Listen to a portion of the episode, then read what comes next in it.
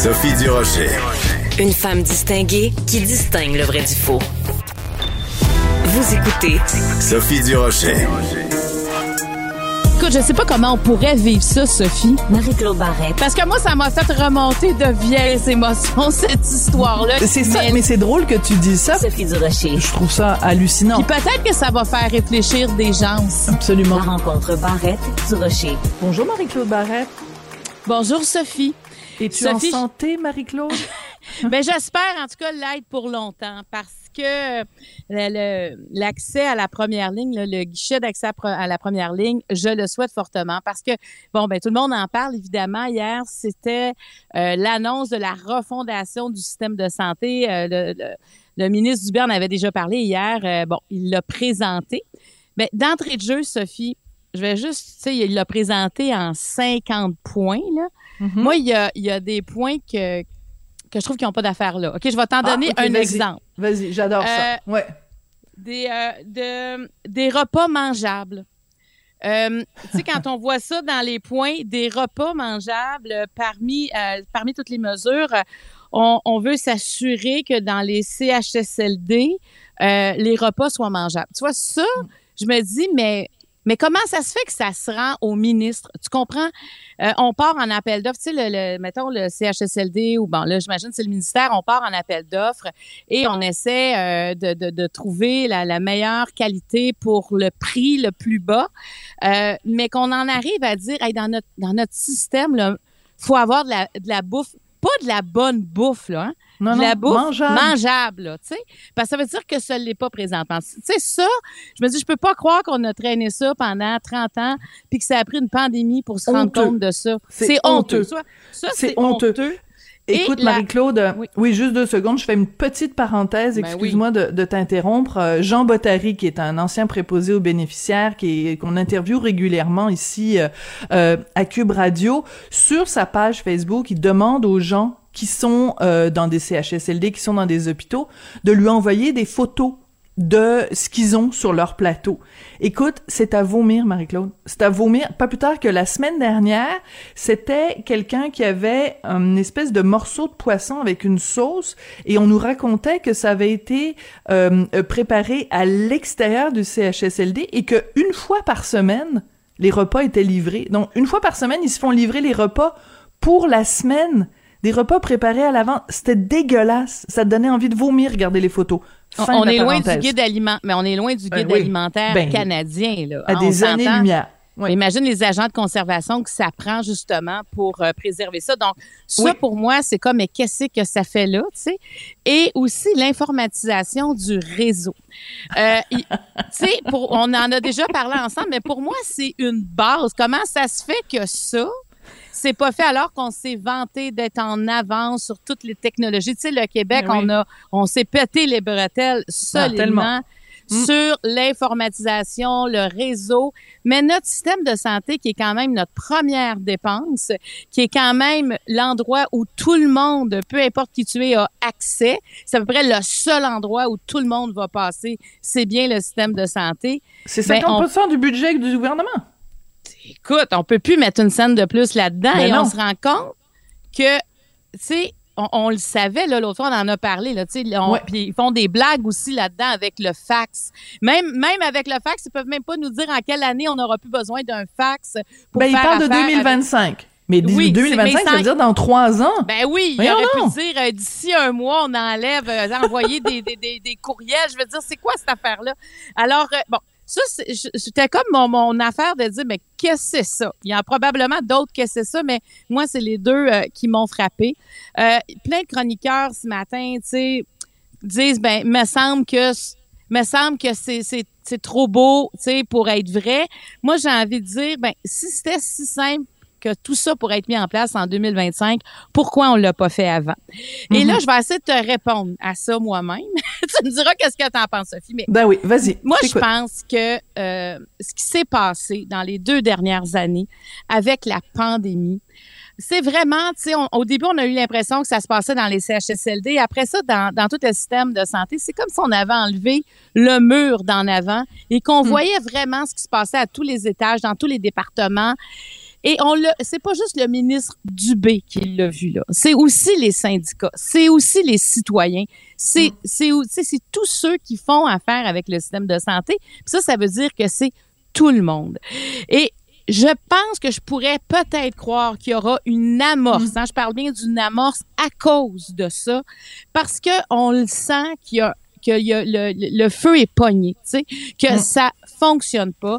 Et le ministre Dubé, qui a pas dû dormir beaucoup, euh, je pense que ça fait, euh, tu sais, il a pas, il a pas été ministre de la santé du début de la crise, mais il est arrivé quand même rapidement. Ouais. Depuis euh, qu'il est arrivé, il a pas dû dormir beaucoup. Tu as tout à fait raison. Exactement. Puis je trouve que c'est c'est un gestionnaire, tu sais, parce que c'est mm. c'est pas quelqu'un qui vient du milieu médical, mais c'est un gestionnaire. Du milieu des affaires, oui, tout à fait. Et, je pense que chaque profession, chaque sait qu'est-ce qu'il y a à faire. Si on parlait aux médecins, ils sauraient qu'est-ce qu'il y a à faire. Si on parlait aux paramédics, si on parlait aux infirmières, infirmières, aux, aux, euh, aux spécialistes. Mais lui, son rôle, c'est pas tant de leur dire quoi faire dans le micro, mais c'est dans le macro. Quand on regarde ça, qu'est-ce qu'on peut faire pour améliorer tout ça? Et ça, j'ai quand même une forme de confiance, sauf que de nous dire que ce sera fait en 2025, ça, je trouve que c'est le bout très, très électoraliste de la mhm. chose. Euh, et, et, je trouve que ça lance les assises pour la prochaine élection. Et les autres partis, j'ai comme l'impression qu'ils devront réagir à ça au lieu d'arriver avec d'autres choses. Parce que ça englobe quand même tous les cinq points du ministre. Donc, il a, il a comme mis la table euh, pour, pour de l'obstination à quelque part. Tu sais, pour... J'aime ça, de l'obstination. Oui, c'est bon. Marie-Claude, tout à l'heure, tu nous as euh, parlé du système informatique. Écoute, j'ai une petite perle pour toi. Hier, à l'émission, à Cube Radio, vous allez retrouver ça dans la, section, euh, euh, bon, en fait, vous allez sur euh, Cube Radio, puis vous allez appuyer sur euh, Radio, vous allez aller chercher ça dans l'émission d'hier. Bref, j'ai fait une entrevue avec François Paradis, qui est président de l'Association des pharmaciens en milieu hospitalier. Je lui ai posé la question, j'ai dit, vous, là, c'est quoi les, les, les problèmes les plus importants que vous voyez justement à régler dans le domaine de la pharmacologie, dans le milieu de santé? Écoute sa réponse. On aurait besoin de, au niveau des systèmes d'information, entre autres, que ces systèmes d'information-là soient harmonisés. Il, existe encore au Québec là, des, des, des, des, CHU, des centres universitaires ou des CIUS ou des CIS où les systèmes de pharmacie euh, sont pas sont pas uniformisés. Alors c'est sûr qu'en termes d'efficience, euh, c'est pas optimal. Écoute, je suis tombée en bas de ma chaise quand tu m'as dit ça. À l'intérieur ben, d'un même CIUS, il y a différentes composantes qui n'ont pas adopté le même système informatique, alors ils ne peuvent pas communiquer entre eux. Ils, ils peuvent pas communiquer entre eux. Donc, quand tu as de l'information dans une partie du CIUS, tu tu peux pas transmettre cette information-là au système informatique du reste du CIUS. Ils sont pas, ils se sont pas parlé ce monde-là. Ils ont pas choisi le même système informatique. On part de loin, Marie-Claude, là. on part de loin. Tu sais, dans, dans les points, il y a la décentralisation, entre autres, de la gestion. Et j'espère que ça, c'est ce qu'ils veulent dire aussi. Comment ça se fait que ce monde-là se parle pas? Écoute, on n'arrête pas de dire, au Québec, c'est quand même, on est censé se tenir ensemble, se tenir debout, puis on a juste un système de santé, là on a le système de santé publique, c'est pas comme s'il y avait euh, plusieurs. Euh, si on était comme en France, dans un il y a système, un système privé, un système public, voilà. Exactement. Ici, on a un système. Alors, il y a des aberrations. Moi, c'est là que je pense qu'on a besoin d'un gestionnaire qui dit attends une minute, comment ça se fait que c'est choisissez celui qui vous convient mais vous allez en choisir un. Tu comprends? Je pense qu'on n'a pas à rentrer dans euh, on, on, ne connaît pas votre métier, votre profession, mais nous, on va vous dire quoi. Non, c'est mm-hmm faites des propositions, puis on, va, on, va, on va vous aider à en choisir un. Mais je pense que la décentralisation sur le plan de la gestion est essentielle dans, dans tout ça. Mais tu sais, moi, il reste encore des inconnus où on va trouver tout ce personnel-là. Tu sais, quand on dit on a besoin de plus de lits, effectivement, on l'a vu avec la crise qu'on vient de vivre et qui n'est même pas encore terminée. Mais en même temps, on a vu aussi que le gouvernement a tout fait pour trouver du personnel et il en manque encore. Et les heures supplémentaires, en fait, les heures supplémentaires obligatoires, le, euh, le mot obligatoire ici est très important. Euh, tu sais, c'est pas parce que les gens veulent en faire là, du temps supplémentaire obligatoire, c'est qu'ils n'ont pas le choix. Il y a le mm. mot obligatoire. Donc, mais en même temps, Marie-Claude, tu vois, oui, il y a énormément de chemin à faire. Je suis entièrement d'accord avec toi. En même temps, moi, jusqu'ici, puis je dis ça sans aucune partisanerie, là, avec la plus grande objectivité euh, possible, quand le gouvernement euh, Legault a dit on a besoin de 10 000 préposés aux bénéficiaires, on les a tous regardés en disant ben oui chose, euh, on, on, on, va voir si tu vas y arriver. Ben écoute, ils ont tout mis en place très rapidement, la formation, etc., etc. Je dis pas que c'était parfait, mais ils se sont retroussés les manches et ils ont quand même réagi. Ils sont retournés sur un scène quand même assez rapidement et assez bien fait. Et tu vois, tu disais tout à l'heure euh, que euh, ce qui est bien avec euh, Christian Dubé, c'est qu'il vient d'une d'un passé de, de, gestionnaire. Puis pendant que tu me racontais ça, j'ai voulu aller revérifier. Et écoute, dans les années 80, il a travaillé chez Price Waterhouse comme chef des finances corporatives en fusion et acquisition. il a fondé sa propre firme Biron Lapierre Dubé et associés. Il a travaillé pour des sociétés comme Fido, la Banque nationale, etc., etc.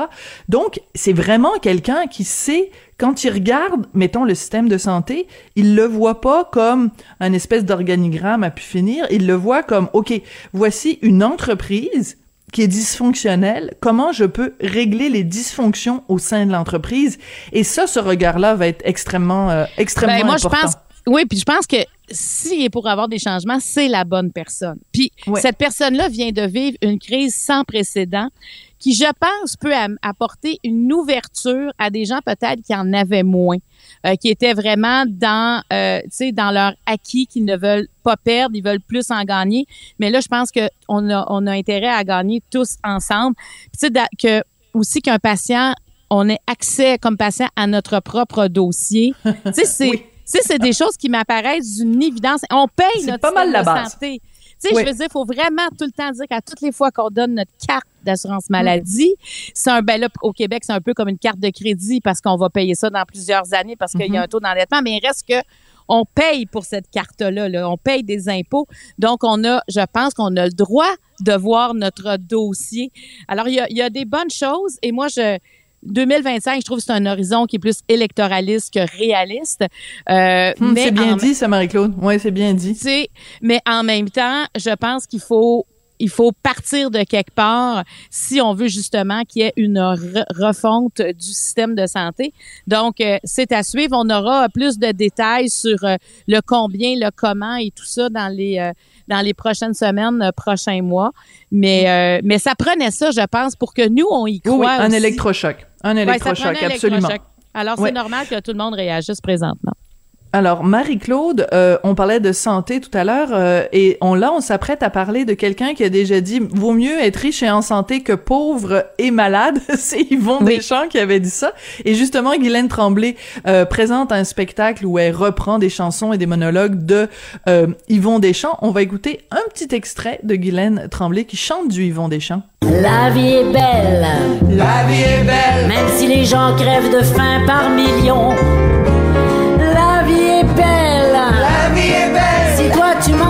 comme de raison. Toi, t'as vu son ah. spectacle? T'es chanceuse parce que la première médiatique est seulement au mois de mai.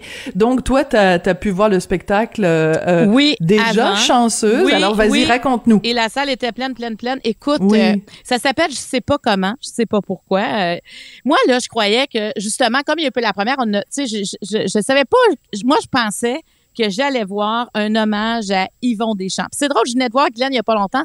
On a parlé du spectacle, puis je suis toujours restée sur cette impression-là. Et quand je suis là, quand je suis arrivée là, écoute, c'est le fil conducteur. Moi là, j'ai été happée par ce spectacle-là, je peux te le dire, et je m'attendais pas à, être aussi touchée. Le, Guylaine Tremblay raconte son histoire, mais le fil conducteur, parce que tout petit déjà est en amour avec Yvon Deschamps, c'est le fil conducteur, c'est Yvon Deschamps, mais la trame de fond, c'est la nostalgie. Ah. Et le mélange des deux, du Yvon Deschamps avec l'histoire de vie de Guylaine, écoute, c'est venu me chercher puis je me disais OK, est-ce que j'ai besoin de ce temps-là? Parce que tu sais je pense comme tout le monde, c'est hmm. quand même une période où c'est plus difficile. La nostalgie, ça nous rebranche tellement sur nos valeurs, sur, on dirait que ça fait du bien de, de faire ce voyage-là avec elle dans notre enfance. Tu elle raconte qu'elle habitait avec sa grand-mère Alice, avec qui elle a partagé sa chambre jusqu'à l'âge de 16 ans. Euh, ah. Ses oncles qui habitaient, trois de ses oncles qui habitaient avec eux, ses parents et après son frère euh, Mario qui a quelques années plus jeune est arrivé euh, dans sa vie et elle raconte ces moments tu sais ces moments de famille un peu drôles, un peu tristes en même temps, mais elle a une façon de raconter qui fait qu'on quitte notre siège pour retourner dans notre propre enfance. Mmh, c'est bien dit.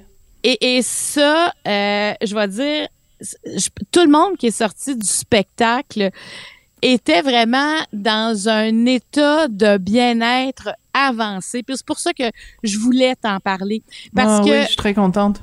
Trouver des endroits qui nous font du bien, là, ben ça, c'en est un.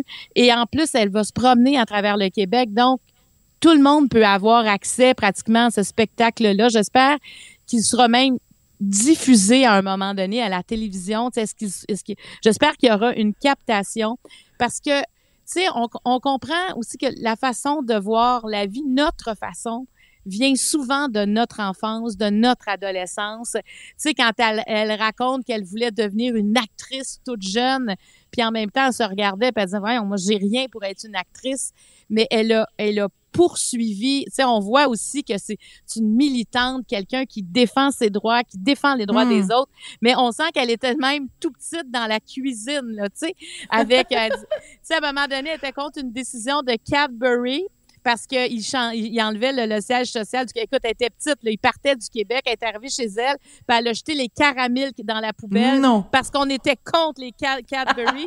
puis là, son frère était là, oui, mais moi, c'est mon chocolat. Puis tu sais, non, on ne peut plus manger ça. C'est Ben, très drôle. elle ça, c'était ma cause du jour, tu sais. Alors, Ouais. euh, c'est, on se reconnaît là-dedans. Et, euh, et puis, en plus, ben, elle nous fait euh, découvrir aussi euh, des chansons peut-être moins connues d'Yvon Deschamps. Puis, elle donne euh, une couleur à Yvon Deschamps parce qu'elle le- elle le raccroche à sa vie, à, à elle. À quel moment ça, ça a pris un sens? Alors, je, je voulais te le partager parce que des moments de grâce comme ça, euh, je pense qu'on en a tous de besoin.